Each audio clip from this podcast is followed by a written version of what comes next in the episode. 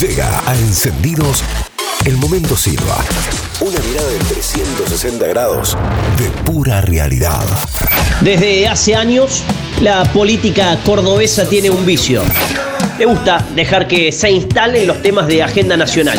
Con eso y con buena parte de la complicidad del periodismo local, alcanza y sobra para que todos terminemos discutiendo temas nacionales como en este caso Vicentín o el coronavirus o los runners de Palermo sin prestar demasiada atención a lo que se teje acá, a metros de nuestras narices. Y en estas semanas, dos buenos motivos alcanzan como ejemplo. El fin de semana el diario Perfil dio a conocer cómo la gestión de Mestre le pagó sueldos a buena parte de la cúpula del Surbac eh, en el ESIO. Salarios que llegaron al orden de los 200 mil pesos por mes, en muchos casos, y que según el expediente que se investiga en la justicia federal, en agosto pasado, cuando le quedaban meses para la despedida a Mestre, esa suma superó los 3 millones de pesos.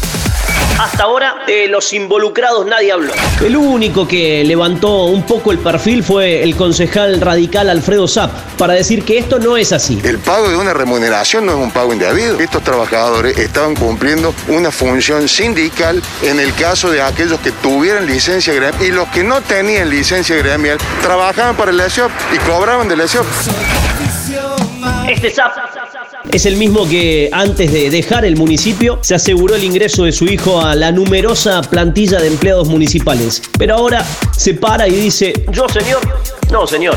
Al peronismo le gusta amagar con entregar la cabeza de Mestre. Te diría que disfruta de condicionar a esa porción que representa el ex intendente abriendo cajones o haciendo llamados cada tanto. Mientras calma a varios de los propios que piden ir por más cada vez que el mestrismo se para, critica y denuncia como si hubiesen llegado a Córdoba recién el 11 de diciembre pasado.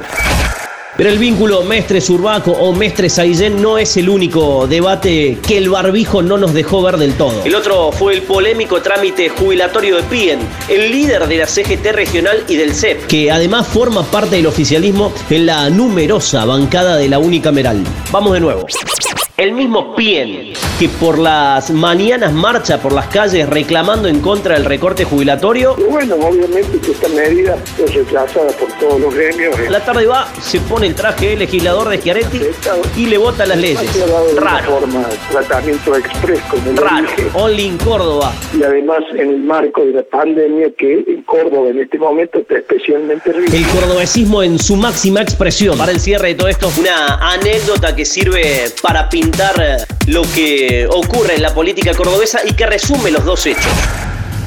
Lo tuvo como protagonistas a legisladores del oficialismo y la oposición en la unicameral. Hace muy poquito, hace unos días. Un radical amagó con ir por el pedido de expulsión de PIEM de la legislatura después de la mera casualidad entre la fecha de la aprobación del trámite y la votación en la unicameral el 20 de mayo pasado. La respuesta de un peronista con peso fue, ¿en serio?